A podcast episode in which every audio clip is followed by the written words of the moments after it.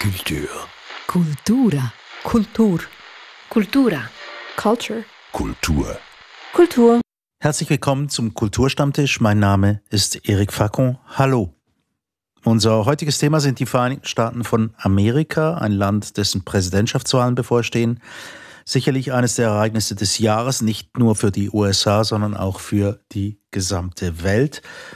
Und dies nicht zuletzt wegen der Stellung, die die USA in unseren Köpfen oder sagen wir in unserer kollektiven Psyche und auch in unserer Geschichte einnehmen.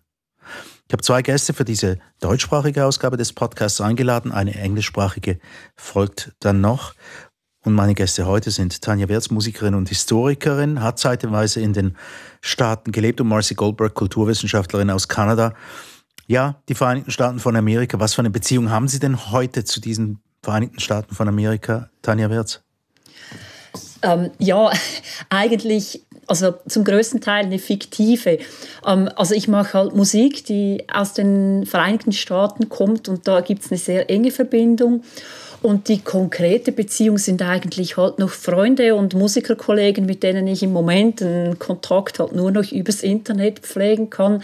Vorher, äh, vor Corona, war da auch ähm, ein Austausch möglich. Ich selber bin zwar nicht zum Musikmachen in die Staaten gefahren, aber wir hatten immer wieder, ich hatte die Gelegenheit, Leute hier zu treffen und mit ihnen zu spielen. Und ähm, ja, das ist im Moment meine konkrete Beziehung dazu.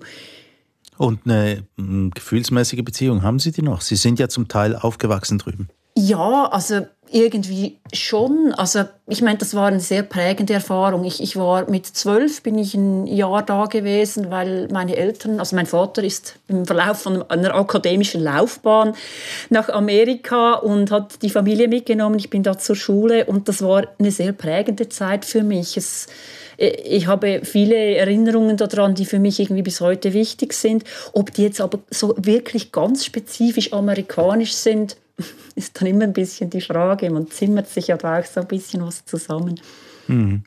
Marcy Goldberg, Sie als ehemalige Nachbarin, Ihre Beziehung zu den USA? Ja, also ich bin in Kanada aufgewachsen, in Montreal. Wie die meisten Städte äh, in Kanada ist das wie eine Fahrstunde von der amerikanischen Grenze entfernt. Äh, das heißt, es gab auch regen Kontakt, ähm, auch in den Ferien und so weiter und natürlich auch über die Medien. Also ähm, wer in Kanada aufwächst und vor allem in meiner Kindheit ähm, wird vor allem äh, amerikanische Medien konsumieren. Und ich habe auch viele Verwandte dort, äh, habe immer wieder Zeit dort verbracht. Gerade im Moment ist das eher eine virtuelle Beziehung natürlich, weil man ähm, nirgends hm. hinreisen sollte. Äh, aber ich versuche äh, noch äh, einerseits äh, mit Familie und Freunden äh, ja, über Telefon, Skype und so weiter ähm, in, in engem Kontakt zu bleiben und von ihnen zu erfahren, wie es ihnen geht, auch jetzt in dieser Krisenzeit. Mhm. Und äh, auch über die Medien bin ich nach wie vor eine sehr interessierte Beobachterin äh, von dem, was dort passiert. Einerseits politisch natürlich und andererseits auch kulturell. Äh, ich bin auch Filmhistorikerin und die amerikanische Filmgeschichte ist so prägend, auch für die ganze Welt. Äh, so also man kommt auch nicht drum herum. Und äh, genau, und ich denke, da wären wir gleich, ähm, da sind wir schon mitten im Thema. Mhm. Also die USA, die wir aus den Filmen, aus der Musik, aus den Büchern und so weiter kennen, äh, die USA, die wir aus den Nachrichten kennen und unsere eigenen Erfahrungen, die wir dort äh, auch gemacht haben zu Besuch oder über längere Zeit dort äh, mit Aufenthalten bei, bei, bei Leuten von dort. Mhm. Bevor wir dort landen, bei diesem amerikanischen Traum, der vielleicht unsere Köpfe gefüllt hat während langer Zeit, möchte ich Sie noch fragen, Tanja Wertz.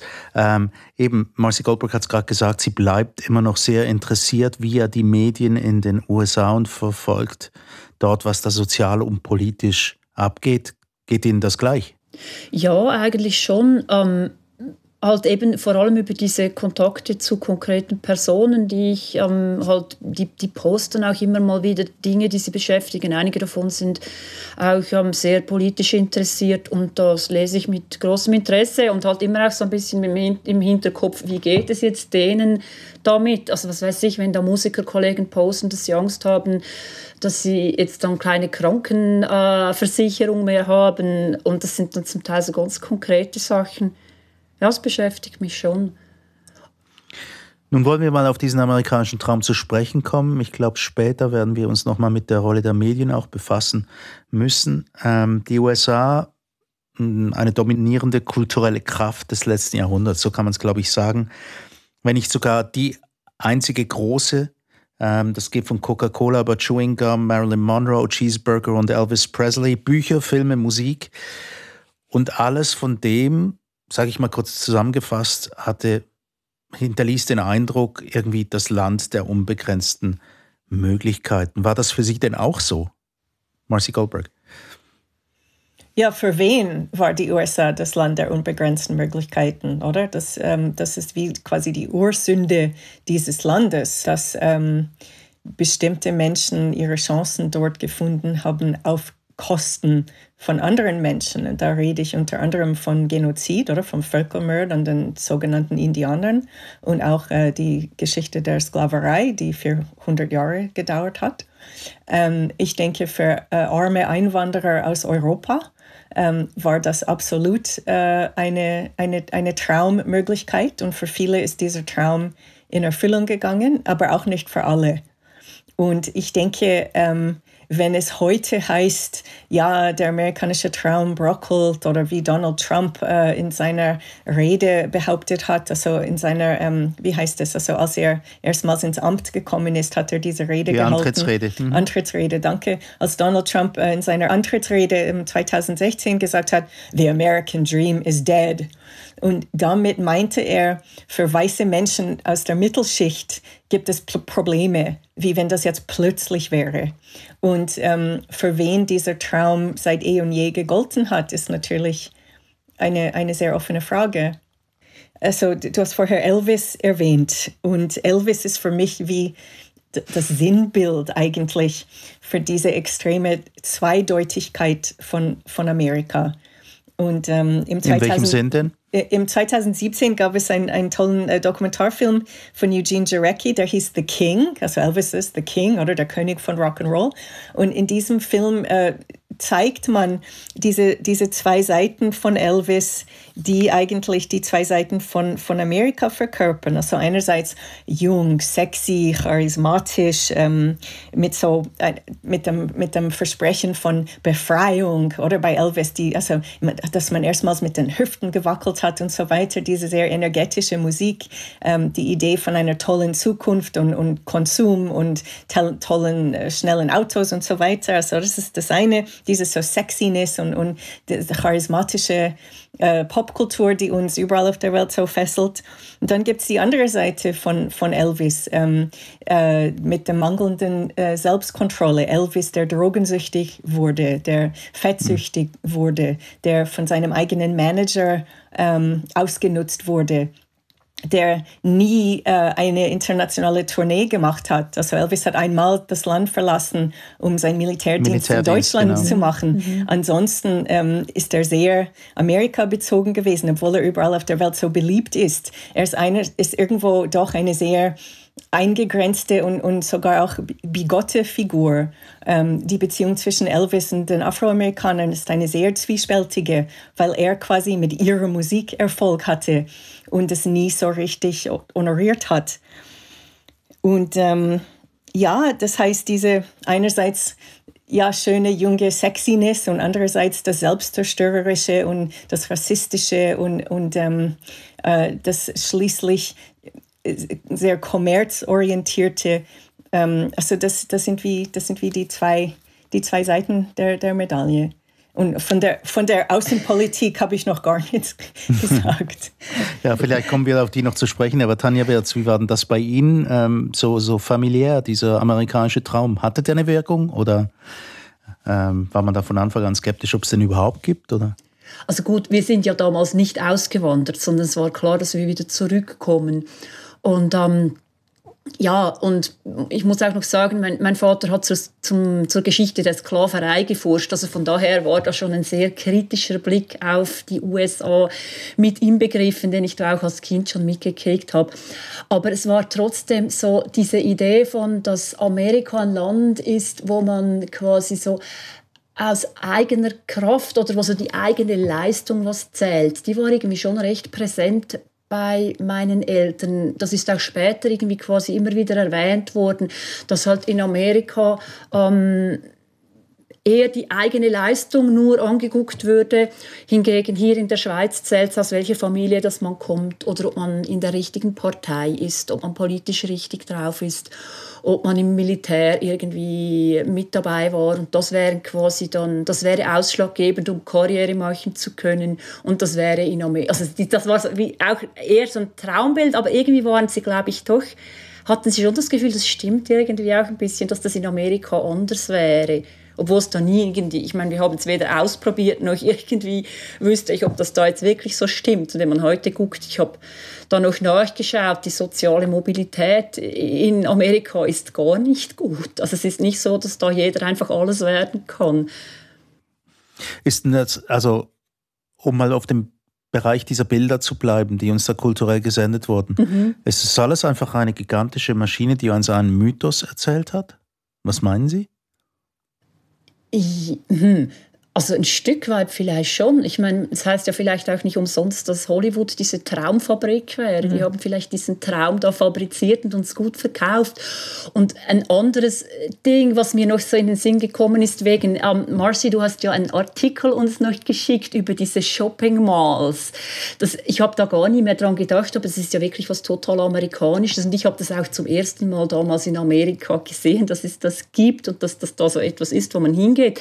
Mir ist dann in den Sinn gekommen, dass es dazu ja noch einen Vorläufer gibt, auch so in diesem Konsumbereich, nämlich diese, dieser ganze Versandhandel, der ja in Amerika eigentlich aufgekommen mhm. ist, also dass sie diese Sears Kataloge, und so. ja genau, dass die Leute diese Kataloge nach Hause kriegen ähm, und das habe hab mich dann daran erinnert, dass meine Mutter erzählt hat, dass sie auch als Kind schon diese Versandkataloge, also hier in der Schweiz, dass sie die so geliebt haben, weil sie die immer wieder angeguckt haben, um zu sehen, was man sich da vielleicht, wenn man mal reich wird oder erfolgreich wird oder Karriere macht, dann vielleicht mal leisten kann. Aber es ist auch so eine Traumfabrik, oder? Weil die, sie waren weit davon entfernt, dass sie sich die Sachen hätten kaufen können. Aber dieses immer wieder Angucken von dieser wahren Welt, das ist ja irgendwie auch noch so etwas. Mhm. Ja, das mit dem Shopping Center, das war ein Artikel im Tachlis zum 50-jährigen Jubiläum vom äh, Shopping Center in Spreitenbach, vom Tivoli. Und äh, also der Witz davon ist, dass ähm, also es hieß amerikanischer Traum in Spreitenbach. Mhm. Und äh, sie haben versucht zu erklären, wie extrem spannend das damals gewesen ist, dass man erstmal so ein Konsumtempel im amerikanischen Stil äh, in der Schweiz aufgemacht hat und dass man ähm, innerhalb von, von diesem einen eingeschlossenen Ort wie eine Ladenstraße hatte und dann mhm. auch ähm, die ganzen ähm, Amüsement nebenbei, also irgendwie Kinderzoo und alles, was man, was man dort äh, eingerichtet hat damals. Die Sachen sind zum Teil wieder wieder abgebaut worden inzwischen. Ähm, ich meine, das Paradox in dem Zusammenhang ist, dass der Erfinder des Shopping Center, der Viktor Grün, der kam ursprünglich aus Wien. Der war ein österreichischer Jude, der äh, fliehen musste äh, im Zweiten Weltkrieg. Er ist Amerika, in Amerika gelandet.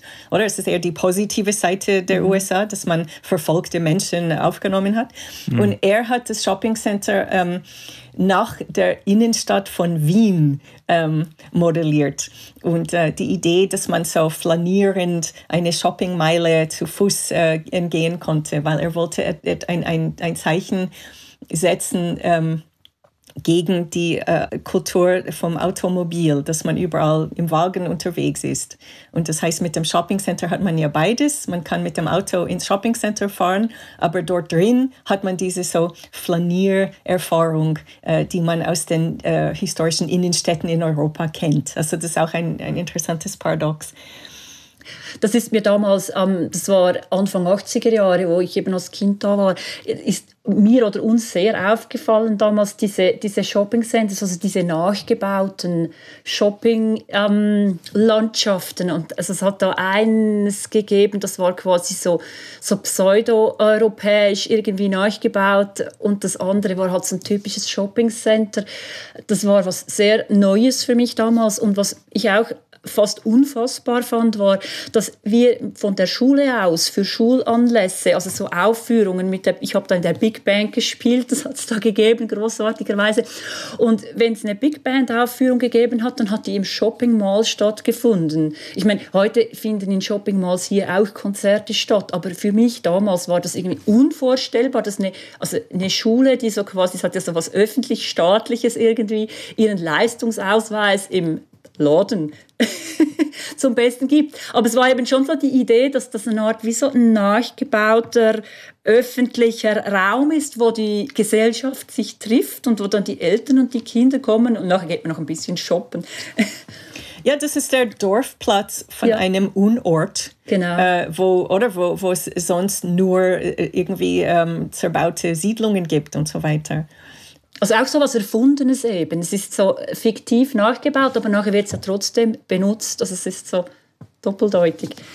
Interessanterweise äh, hat man ja schon in Amerika gibt es auch kritische Stimmen gegenüber diesen Shopping Malls und, und bald einmal wurde die die Homogeneisierung der amerikanischen Kultur von links nach rechts, von der Ost- zur Westküste und rauf und runter als Mall Culture bezeichnen. Also dort, wo eigentlich quasi immer die gleichen 15 Läden irgendwie ihre Outlets haben und dass man von, von über 4000 oder 5000 Kilometer hinweg in den USA das Gleiche an Waren kriegt.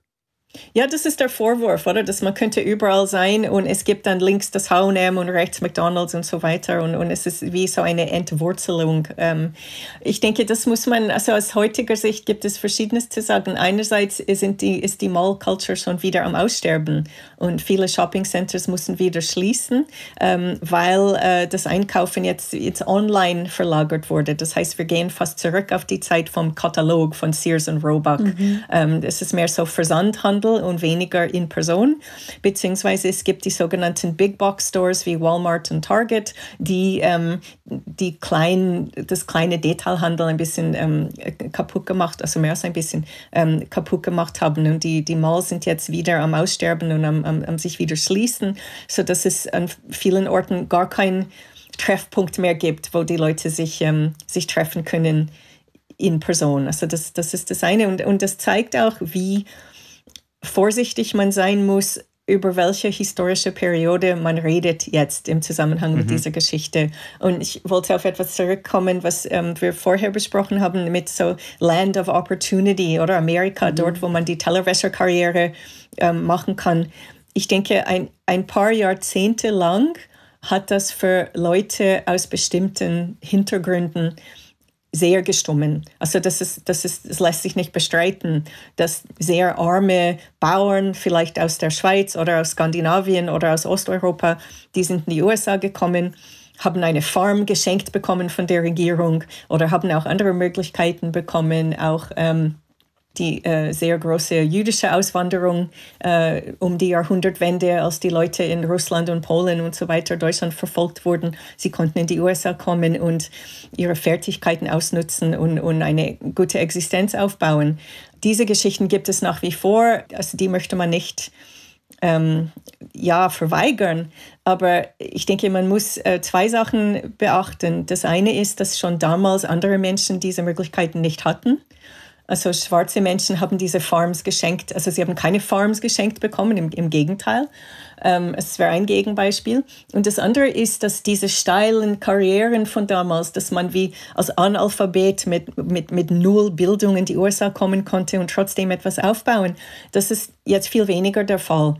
Und die Einwanderer, die heute tendenziell Erfolg haben in den USA, das sind die extrem gebildete Leute, die in ihrem Heimatland oder woanders auch eine sehr gute Ausbildung genossen haben. Und sie werden dann quasi geheadhunted. Ähm, das ist so der sogenannte Brain Drain, dass diese Leute dann nachher in die USA kommen zum Arbeiten. Sie bekommen nur äh, eine Bewilligung für die USA, weil sie geholt wurden, um zum Beispiel äh, in der IT-Branche zu arbeiten oder in anderen hochtechnologisierten Branchen oder in, in der Naturwissenschaft. Und das ist, das ist wie äh, sehr anders im Vergleich zu früher. Mhm. Aber eben dieser American Dream, diesen, diesen Entwurf, von dem wahrscheinlich unsere Elterngeneration ähm, noch fest geprägt war, diese verführerischen Bilder, die kann man ja auch nicht ganz wegwischen. Ähm, ich frage mich manchmal, wo, wo sind die hin heutzutage? Haben wir denn diese Bilder überhaupt noch von den USA? Was, was sind unsere Empfindungen heute gegenüber den USA? In meiner Jugend weiß ich, in meiner Sekundarschulklasse wollten wohl alle mal in, dieser, in den Sommerferien äh, nach Kalifornien oder nach New York, weil das äh, als cool angeschaut wurde.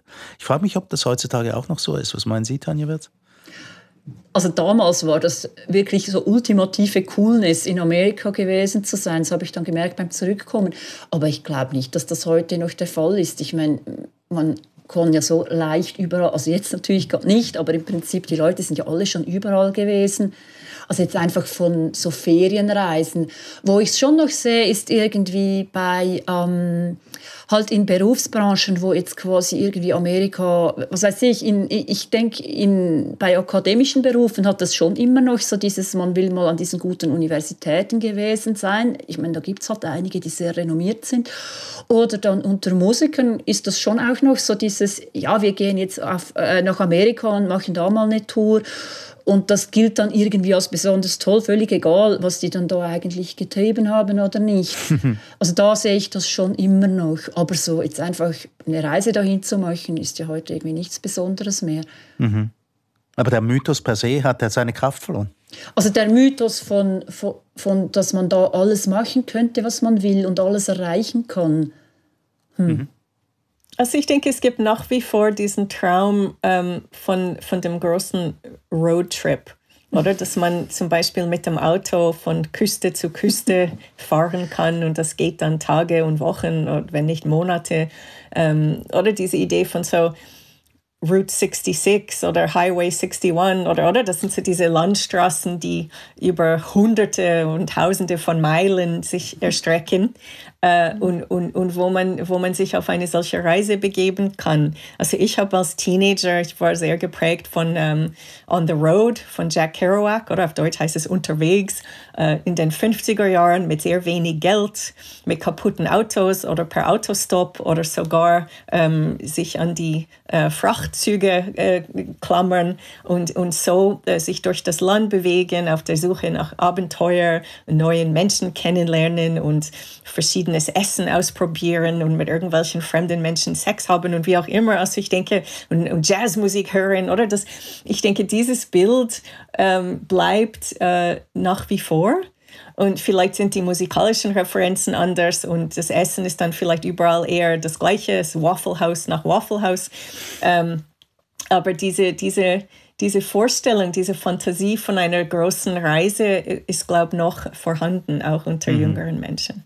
Highway 61, Route 66, Tanja Wertz, Sie haben gleich gewunken. Ja, genau, ähm, weil hat mich gerade was angesprochen, weil ich mich, mich gefragt habe, was sind wohl so die prägenden Filme gewesen, die so das Amerika-Bild gegeben haben. Ich kann das jetzt überhaupt nicht überschauen. Ich bin nicht irgendwie Film äh, gebildet, so, sondern nur so eine Konsumentin. Aber ich habe so das Gefühl, jetzt unsere Generation hat überdurchschnittlich viele Road-Movies gesehen und toll gefunden über Amerika, dass das so was Prägendes war. Ich habe auch so gedacht, ich habe, mein Amerika-Bild ist oft eben auch so dieses Autos, die Leute, die so irgendwie ausbrechen aus ihrem normalen Alltag und dann in irgendwelchen Schrottautos ähm, über die leere Landschaft fahren und dann da irgendwo hinkommen. Also was weiß ich von irgendwie diesen Jim Jarmusch-Filmen über jetzt, mir ist noch dieses Out of Rosenheim in den Sinn gekommen, wo da diese Bayerin quasi mitten im Nowhere aus ihrer Ehe ausbricht und ähm, da dann wie ein neues Leben anfängt. Und das ist eigentlich auch genau dieser Traum, dass man da dann so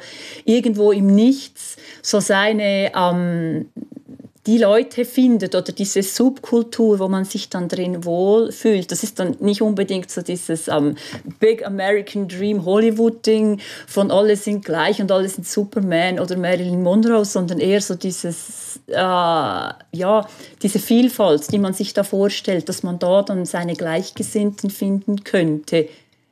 Aber haben sich die Bilder nicht gewandelt über die Jahrzehnte hinweg? Also sagen wir mal in den letzten 50 Jahren, Marcy Goldberg. Was, was sehen wir denn heute von den Vereinigten Staaten von Amerika?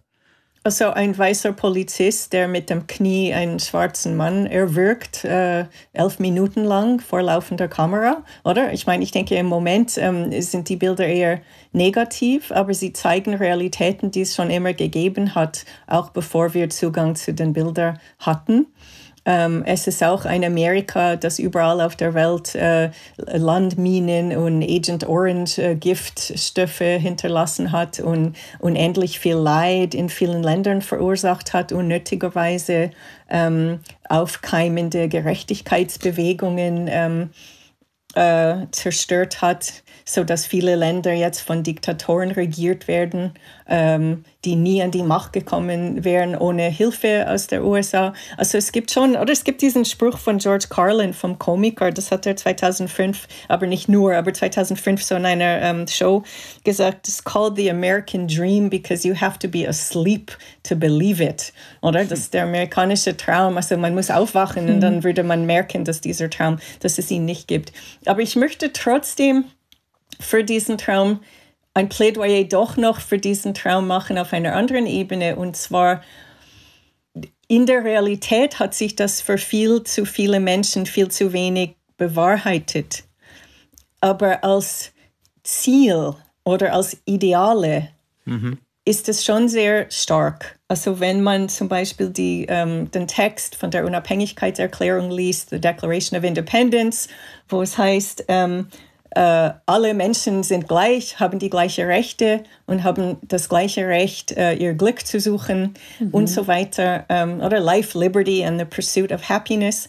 Ich denke, das ist sehr stark als Idee, als Ideal.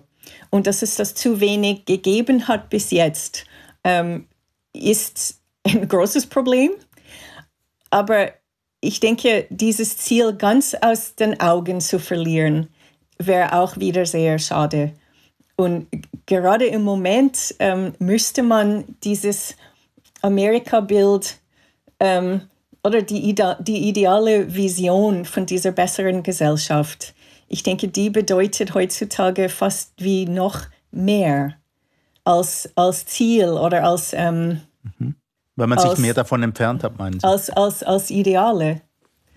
Ja, und auch als, als eine politische Vision. Also ich lese das schon auch, auch bei, bei einzelnen Leuten, die, die da empört sind über die, die Vorgänge jetzt, das heißt ich über diese schrecklichen Sachen, die du erwähnt hast, Marci, dass sie sagen, das ist doch nicht Amerika. Amerika ist doch eben ähm, dieses, äh, dieses, dass alle gleich sind und das, was weiß ich, ich meine, Martin Luther King hat im Grunde genommen ja auch genau dieses American Dream ähm, gesagt, da, das ist eigentlich das Ideal und dem sollten eigentlich alle nachleben können. Und das ist falsch, wenn das nicht so ist. Und ich glaube, ein Problem ist doch, wenn man immer behauptet, es wäre schon so. Wenn man sagt, ja, man hat dieses oder jenes Ideal, man hätte gern irgendwie Gleichheit ähm, zwischen den Leuten, man hätte gern Gleichberechtigung. Und wenn dann alle immer behaupten, ja, das ist ja so. Und wenn es nicht so ist, dann bist du einfach selber schuld. Also ich meine, so kann man das quasi pervers benutzen. Und, aber wenn es quasi ein Ideal ist und man sagt, als Gesellschaft wäre man verpflichtet, dafür zu sorgen, dass es dahin geht, dann wäre es natürlich was Gutes. An und für sich wäre nichts dagegen einzuwenden. Ähm, wenn, man, wenn man sieht, was auf der Freiheitsstatue in New York steht, äh, nämlich Bring us your poor and huddled masses, also die, die, die armen Massen aus anderen Ländern, die unterdrückt sind, sollen vorbeikommen. Wenn man es als Idealding nimmt, ja, natürlich, dann wäre das schon äh, empfehlenswert. Aber die, die schlimmen Bilder aus Amerika, gibt es da gar nichts mehr, was irgendwie das, das auffängt heutzutage? Dass man irgendwie das Gefühl hat, vielleicht möchte ich da gar nicht hin. Also ich, ich höre wahnsinnig viele Leute in meiner Umgebung, die sagen, solange das dort so ist, so wie ich das sehe am Fernsehen, so wie ich das mitkriege aus den Vereinigten Staaten, da will ich gar nicht hin. Also dieses Gedicht von Emma Lazarus ähm, auf der Freiheitsstatue in New York, ähm, Stephen Miller, ein wichtiger Berater, fast der wichtigste Berater von Donald Trump, hat sich relativ früh in der Amtszeit von Donald Trump von diesem Gedicht distanziert und von der Haltung hinter diesem Gedicht äh, distanziert. Ähm, und ich denke, ähm, gerade, ich, also ich möchte nicht zu ähm, äh, dramatisch werden, aber ich denke, diese Wahlen, die jetzt bevorstehen, da ist das Land extrem an einem Scheideweg in welche Richtung ähm, sie weitergehen wollen. Und ähm, also ich denke, die Wahl auf der demokratischen Seite ist alles andere als optimal. Und ähm, die heut, heutige Democratic Party ist auch sehr von Großkonzernen äh, ähm, unterwandert und hat sich auch sehr von ihrer Basis in den Arbeiterschichten äh, distanziert und hat auch viele Probleme auch mit Korruption und so weiter. Aber äh, wenn man diese zwei Visionen gegenüber stellt, also die Vision von Donald Trump für Amerika, die gegen diese Unabhängigkeitserklärung stoßt, die gegen dieses Gedicht von Emma Lazarus stoßt, die keine äh, Einwanderer mehr will, die ähm, sich gar nicht in der Lage fühlt, ähm, für die Gesamtgesundheit der Gesamtbevölkerung zu schauen, ähm, dass dieses so sich futieren um alle, die nicht reich sind und mächtig und weiß und so weiter, das ist sehr verheerend anzuschauen. Und ähm, ich meine, das ist auch die große Ironie, dass Donald Trump seine Amtszeit mit diesen Worten äh, äh, angefangen hat, The American Dream is dead. Weil ich denke, wenn jemand diesen Traum, also äh, den äh, Dolchstoß oder ähm, äh, gegeben hat, dann, ist das, dann war es auf jeden Fall diese, diese Regierung jetzt der letzten vier Jahre. Und ich bin sehr gespannt, wie es, wie es weitergeht. Aber klar, ich habe nach wie vor Freude ähm, an äh, wie soll ich sagen, Name-Dropping ein bisschen John Coltrane, Bob Dylan, Jack Kerouac. Ähm, Dorothy äh, Parker. Ähm, ja, ja ähm, genau. Carson um, McCullers, wir können einfach weitermachen. Toni Morrison, Maya Angelou. Ja, aber das, was du vorher angesprochen hast, Erik, diese, diese Frage, möchte man jetzt noch dahin gehen? Also ich kenne auch einige Leute, die schon länger sagen, nee, nach Amerika will ich nicht. Mhm. Und ich habe bis vor kurzem eigentlich immer gedacht, ich will jetzt dann unbedingt mal äh, zu meinen Freunden nach New Orleans, weil ich total gern auch mal da in die Musikszene irgendwie ein bisschen eintauchen möchte. Und also im Moment hätte, also es geht ja jetzt auch nicht, aber ich hätte, glaube ich, irgendwie wie auch ja, ich, gut, für mich muss ich jetzt nicht wirklich Angst haben, aber trotzdem ein riesen Unbehagen schon. Und ich sehe auch Leute, die halt so zwischen den Ländern hin und her pendeln, weil sie vielleicht eine äh, binationale Beziehung haben, die sehr hin und her gerissen sind, ob sie jetzt nicht eher ähm, hier bleiben sollen oder ob sie wieder zurück wollen, weil sie sich dann doch nicht wohlfühlen hier in der Schweiz und wieder lieber nach Amerika möchten oder sich schwer tun, hier Arbeit zu finden. Und das ist auch schon eine Weile. Und dann sogar auch Leute darüber nachdenken, wie sie aus Amerika auswandern könnten. Mhm. Ob sie ein, ein Anrecht auf einen europäischen Pass hätten, aus irgendwelchen Gründen. Und da gehen ja inzwischen allerlei Recherchen ab, was da möglich wäre. Und das finde ich schon so, oh Jesus. also ich, mein Blick auf Amerika ist so ein irgendwie ein recht entsetzter. Und manchmal kommt es mir ein bisschen so vor, wie so diese Momente, wenn man so in irgendeine ultra saublöde Fernsehsendung reingezappt hat, wo man fast nicht glauben kann, was da abgeht und dann einfach so hängen bleibt und entsetzt zuguckt. Eigentlich eine blöde Haltung. An und für sich schon. Äh, bleibt uns denn trotzdem noch ein bisschen Hoffnung? Also Marcy war ja noch ganz hoffnungsvoll, dass es vielleicht mal wieder wird. Oder besser gesagt, dass man, dass man sich wieder auf die alten Ideale zurückbesinnt, die man mal irgendwie formuliert hatte in der Unabhängigkeitserklärung und äh, jetzt beispielsweise auf der Freiheitsstatue in New York. Hoffnung? Bleibt da welche? Ja, mal schauen. Jetzt ist es gerade sehr still geworden. Ja. Also was mir Hoffnung macht, ist, dass es doch wirklich auch äh, die Leute gibt, die total was anderes vertreten und die ich sehr gut finde. Und ich hoffe einfach, dass diese Stimmen wieder mehr gehört werden oder sich mehr zusammentun können, um was zu erreichen. Ja, die Hoffnung stirbt zuletzt, aber die Zeiten sind sehr schwierig und ich denke, das, das kann man gar nicht ähm, wegreden. Und ja, wie es, also ich denke, dieser 3. November ist ein sehr ominöses Datum und äh, ich habe das Gefühl, die ganze Welt schaut hin, was dort passiert, weil das, was in äh, den USA stattfindet, äh, geht uns allen an, schließlich, weil das so eine Weltmacht ist. Hm. Wir werden jedenfalls äh, in die USA blicken am 3. November. Ähm, ich auch aus familiären Gründen, weil ich mitfieber für meine Cousins, auch die in den Vereinigten Staaten leben. Jedenfalls, unser heutiges Thema waren die Vereinigten Staaten von Amerika, ein Land vor Präsidentschaftswahlen, vielleicht entscheidende für das Land selbst und vielleicht auch für einen großen Teil der Welt. Dort draußen zu Gast waren heute Tanja Wirz, Musikerin und Historikerin und Marcy Goldberg, Kulturwissenschaftlerin. Mein Name ist Erik Facon. And have a nice day.